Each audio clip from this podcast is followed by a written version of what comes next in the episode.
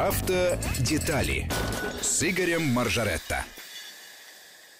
Вести ФМ продолжает информационный эфир. В студии Владимир Аверин. И в этом часе появляется у нас наш автомобильный эксперт Игорь Маржаретто. Приветствую, Игорь. Есть темы важные, менее важные и очень важные. Очень важные темы у нас вот всякий раз, когда а, государство обращает свой взгляд на автомобилистов, на дорогу, на тех, кто обязан обеспечивать безопасность. Ну, поехали. Значит, прошел у нас э, вот на днях президиум Госсовета, посвященный теме общественного транспорта. И так совпало, что сразу случилась в тот же день э, страшная авария в Калининграде, когда в маршрутном автобусе погибло несколько человек. Э, и э, буквально на следующий следующий день еще более страшная авария уже теперь в Краснодарском крае, когда автобус с паломниками въехал в грузовик, и, соответственно, тоже погибло несколько человек, порядка 20 находятся на излечении.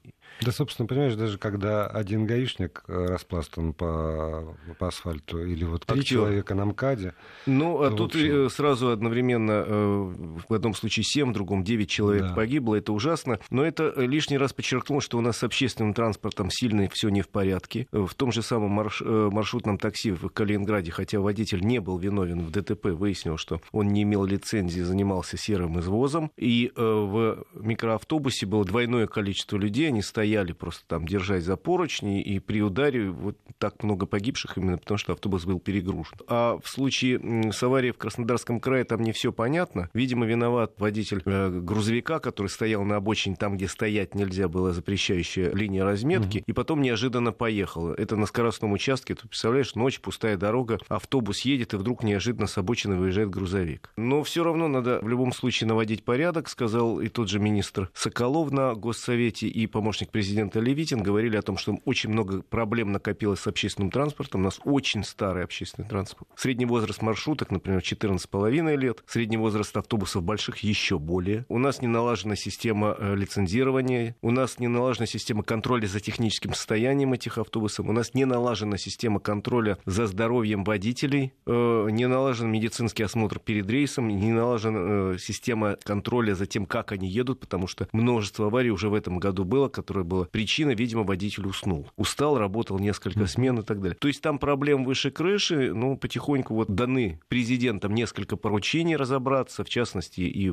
подумать над вопросом возвращения техосмотра только автобусов в ГИБДД, чтобы реально смотрели за тех состоянием. И, видимо, в междугородних перевозках будет введена система именных билетов, потому что после любой аварии начинают разбираться, а кто там ехал, а бог его знает кто. Ну, в общем, много проблем. Э, хорошо, что их подняли на том же президиуме Госсовета. Были ей предложения самые разные интересные. Подождем результатов в ближайшее время. Надеюсь, что таких страшных аварий будет меньше, потому что я уж боюсь радио включать. Ну да, но все равно очень много упирается просто в деньги, потому что у муниципалитетов Конечно. нет денег, чтобы купить муниципальный транспорт новый. Естественно. И, и, ну и все. Вот я тут был в городе, где прошло мое детство и юность. Так вот все. Это, где? Не секрет. На Урале. Все тот же трамвай, ага. на котором я еще ездил, там не знаю. То есть там еще видишь школ. надпись, которую ты нацарапал ну, в седьмом классе. Да с ума сойти. Вот. Ну, ну вот, вот, в общем, такие э, предложения прозвучали. Вообще на этой неделе звучали несколько любопытных предложений, которые, возможно, в ближайшее время станут уже э, законами. В частности, МВД предложил и ГИБДД э, внести новый правил в ПДД и в КОАП наказание Соответственно, чтобы каждый водитель имел у себя в автомобиле в доступности светоотражающий жилет. Это европейская практика. Во всех абсолютно европейских странах это обязательство. С наступлением темноты выходить из автомобиля. И если ты только, из автомобиля да? по каким-то техническим причинам выходишь в темное время, у тебя спустило колесо, у тебя еще что-то. Вот как этот несчастный молодой человек вышел помочь людям. Угу. В темное время суток в Европе обязанность не просто иметь эту жилетку, а, а одеть, надеть сразу, потому что за отсутствие жилетки предусмотрены в европейских штра- странах штрафы от 20 до 150 евро в разных странах, а за то, что ты вышел вот в такой ситуации без жилетки, э, штрафы могут достигать 500 евро. Потому что это реально опасно. То есть это ситуация, когда ты не припарковался там у тротуара, а когда вот какая-то на дороге Какая-то ситуация. Возникает. У тебя, еще раз говорю, пробил колесо, там, я не знаю, вдруг машина заглохла, ты остановился кому-то помочь, мало ли что случилось. Даже если у обочины. На темное время, на, на темной дороге все-таки одень эту жилетку, потому что все эксперименты показывают, что если обычного водителя, а у нас, извините, обычный водитель едет в черной куртке, в черных штанах, его угу. просто ночью реально не видно, когда он выходит из автомобиля и его, если видно там за 50 метров, и не всякий другой водитель успеет затормозить. А если он в жилетке, то его видно метров за 300-400. Издалека она просто сияет. Если бы э,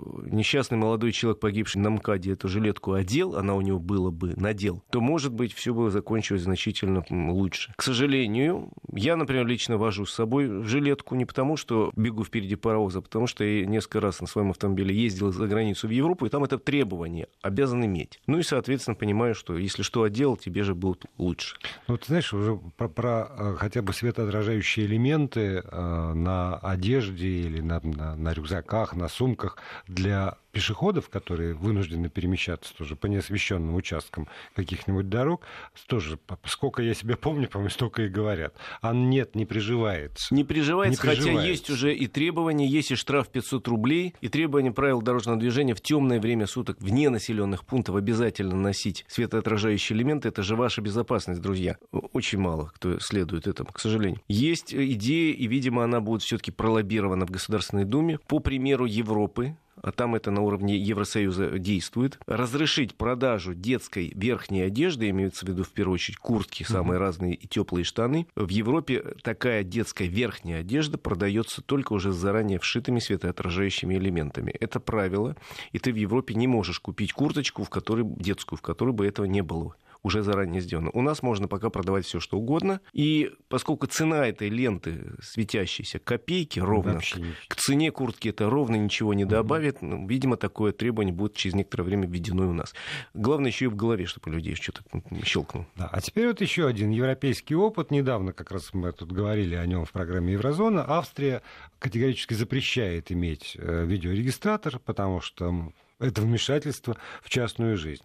У нас видеорегистратор не только что вошел в практику э, для того, чтобы постить что-нибудь на, на YouTube или там на своих страницах в соцсетях, а еще и все, э, все больше и больше становится такой законной силой. Смотрите, поскольку в нашей стране видеорегистратор не запрещен, э, более того, он в большинстве стран не запрещен, запрещен а, антирадар. А видеорегистратор, ну вот Австрия единственная страна, которая, видишь... Бережет свое да. пространство. Честно. У них там свои правила игры, давайте жить по нашим, пока мы в России. Видеорегистратор вещь далеко не, лиш... не лишняя в автомобиле, потому что в случае спорном она всегда может сказать, как было на самом деле. Это касается и нарушений правила, или, не дай бог, аварии, или еще чего-то. У нас, более того, МВД внесло на обсуждение законопроект, согласно которому, когда, э, наконец, Минкомсвязи сделал делает обещанное приложение, обещали в прошлом году, теперь в 18-м обещают, в 17-м тоже уже обещали, в 16-м обещали, в 18-м обещают.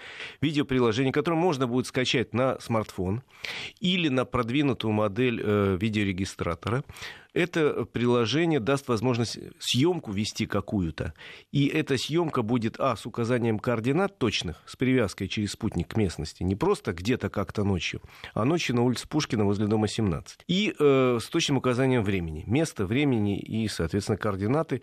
И плюс к этому эту уже сделанную запись невозможно будет редактировать, э, монтировать и так далее. Вот что есть, то есть. Вот такую штуку нам обещает Минкомсвязи уже два года. Я надеюсь, к следующему году она все-таки появится. Так вот, э, МВД ратует за то, чтобы вот если такая штука наконец появится, уже к тому времени был готов закон, согласно которому я еду, вижу лютого нарушителя. И дальше там э, перечислен список нарушений, которые, если я вот с помощью программы зарегистрировал и отправил нас через сайт госуслуг, я зарегистрирован mm-hmm. там, он поступает в специальное подразделение ГИБДД, там смотрит, да, действительно, 17 часов 15 минут, да, действительно, улица Пушкина, дом 18, да, действительно, автомобиль с таким-то номером стоит поперек, там, я не знаю, дороги, перегораживая ее, или там на автобусной остановке припарковался, или там еще какое-то нарушение.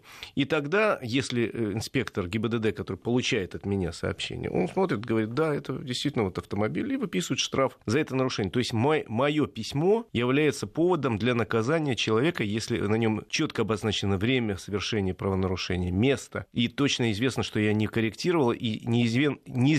ненависти к соседу Васе смонтировал кино про него. Да, пауза, продолжим. Автодетали.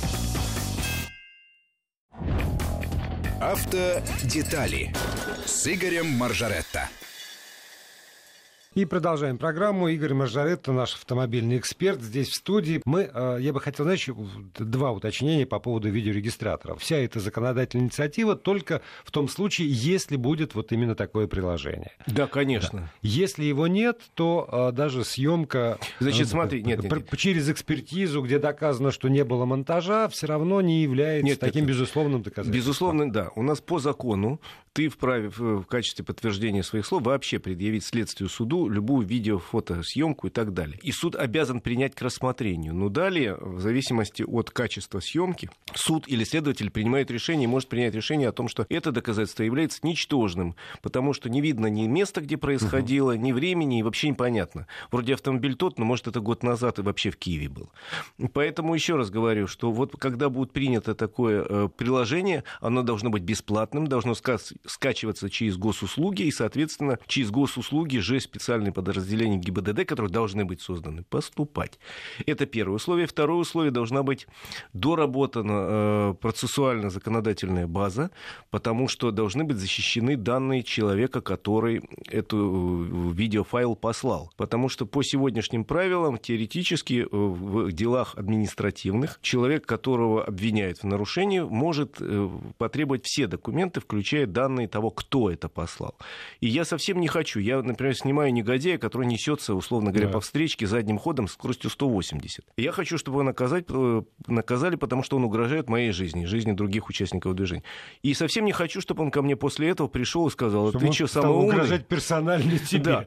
Поэтому тоже должны быть целый ряд законодательных актов вокруг. Я очень жду это приложение, хочу посмотреть, как оно будет работать, но параллельно с этим, да, должен быть принят закон, который э, позволяет рассматривать это как неопровержимое доказательство. Б, должны быть защищены все люди, которые с помощью таких э, э, видеофайлов пытаются навести, не свести счеты с соседями, а навести порядок на дороге, потому что безобразно водящих людей, безобразно себя ведущих на дороге довольно много, и хочется их оттуда убрать. И еще, да, да. еще одно уточнение, оно связано с, с моим восприятием действительно действительности, наверное, я неправильно понял одного из э, своих коллег, автора и ведущего программы о Европе, по поводу того, что в Австрии нельзя использовать видеорегистраторы. Вот пришло уточнение от одного из слушателей. А, запрещено публиковать э, эти самые видео без согласия людей, а. попавших а, на видео, и тогда это они меняет могут дело. То есть, в принципе, в Европе видеорегистратор, я так и говорю, не запрещены, запрещены антирадары категорически, причем это карается высочайшим штрафом с конфискацией радара. У меня был знакомый, есть, который заплатил в Финляндии на границе 250, что ли, евро, за... и у него конфисковали антирадар. Это запрещено. А вот видеорегистратор — это твое личное дело. Только действительно, если ты влазишь в личную жизнь других людей, снимая, а вдруг это Ганс поехал не с женой в машине, а ты тут, значит, вывесил в Ютьюбе э, целый ролик.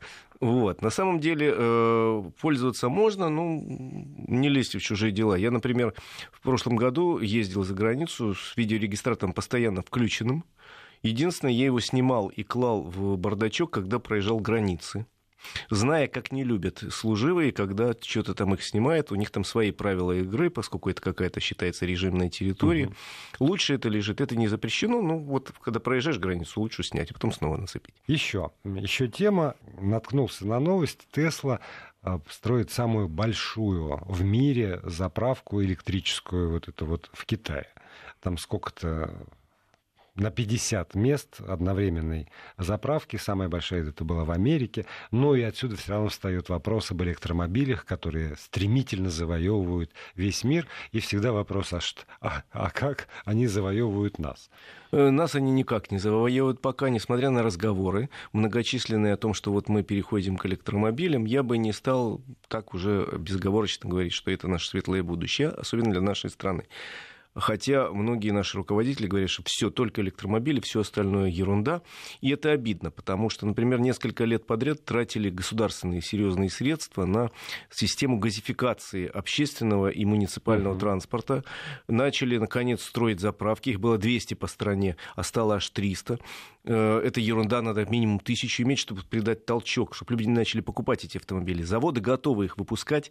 Это очень выгодно для нашей страны, потому что у нас газа просто завались У нас газа реально очень много, со мной кто-нибудь поспорит. Заправка газом, электричества как раз у нас недостаточно. Все специалисты, с которыми я общался, в разных говорят, регионах по-разному. Говорят, что если действительно резко перевести парк на электричество, то у нас как раз будет его мало.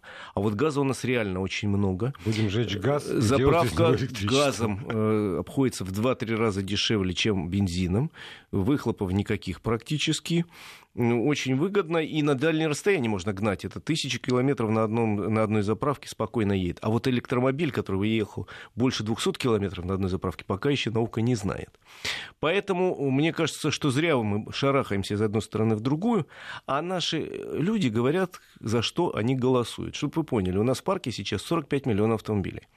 Э, на днях агентство «Автостат» торжественно сообщило, что наконец-то российский парк электромобилей перевалил аж за тысячу штук. Вот посчитай. За одну? Да, тысяча по сравнению с 45 миллионами. Тысяча электромобилей в России, значит, треть из них сосредоточена в Москве и Московской области, еще треть сосредоточена в Приморском и Хабаровском крае, из Японии приходят бэушные. Остальные по всей стране таким неровным слоем размазаны. Но тысяча электромобилей, это, конечно, смешно, и в нашей стране электромобиль это по-прежнему пока дорогая такая модная игрушка, гаджет такой, знаешь, iPhone 45, понимаешь? Вот, и, соответственно, э, покупают люди, как правило, у которых есть уже два автомобиля, а это уже третий, я перед деловым партнером выпендрюсь, на Тесле проеду. Для нас это пока не очень актуально, и все разговоры чиновников о всеобщей электромобилизации России завтра, мне кажется, несколько надуманными, тем более, что реально государственные программы поддержки, такой, как в Китае, такой, как в Штатах, такой, как в Европе, где э, каждый покупатель получает серьезную скидку, которую компенсирует государство получает льготы по налогам, получает льготы по техосмотру. А по... у нас, можно парковаться бесплатно? В Москве можно бесплатно парковаться. На этом все кончается. Это, это тысячи автомобилей? Э, ну, их в Москве и в области 300, я тебе сказал. Они летнего использования. Э, зимой они вообще не ездят, потому что в холодных э, условиях вот этот 200-километровый пробег в условиях, когда надо включить фары, печку и, и обогрев, может быть, стекла, 200 километров пробега 20 в условиях Москвы. Поэтому электромобиль это, конечно, замечательная, интересная вещь. Ей надо заниматься, но при этом, а, не стоит бросать иные направления. В Европе, вот на Франкфурте я был, тоже многие говорили, что зря забросили дизелестроение, потому что под влиянием экологов, как сказали, это плохо, а КПД дизеля далеко не исчерпан. Может быть, реально, зачем мы забываем об этом? Э, зря вот в России вдруг забыли про э, газомоторное топливо, которое для наших условий, как я считаю, лучше подходит. То есть надо заниматься э, электромобилями, но как-то осмысленно и не поддаваться всеобщей такой веселью и радости и вере в светлое электрическое будущее, в которое я пока не очень верю, хотя темой занимаюсь довольно давно. И еще я должен поддержать тех, кто не любит менять автомобили. А, выяснилось, что самое а, эффективное и прибыльное вложение – это в старые автомобили. За последние 12 лет именно старинные автомобили. Старинные, старинные раритетные. Выпущенные как минимум 30 лет назад. Да. Я знаю людей, которые ездят. У нас 30 лет на одном автомобиле. Вы на вершине рейтинга доходности. Спасибо, Игорь Мажоретто. Встретимся на следующей неделе. Автодетали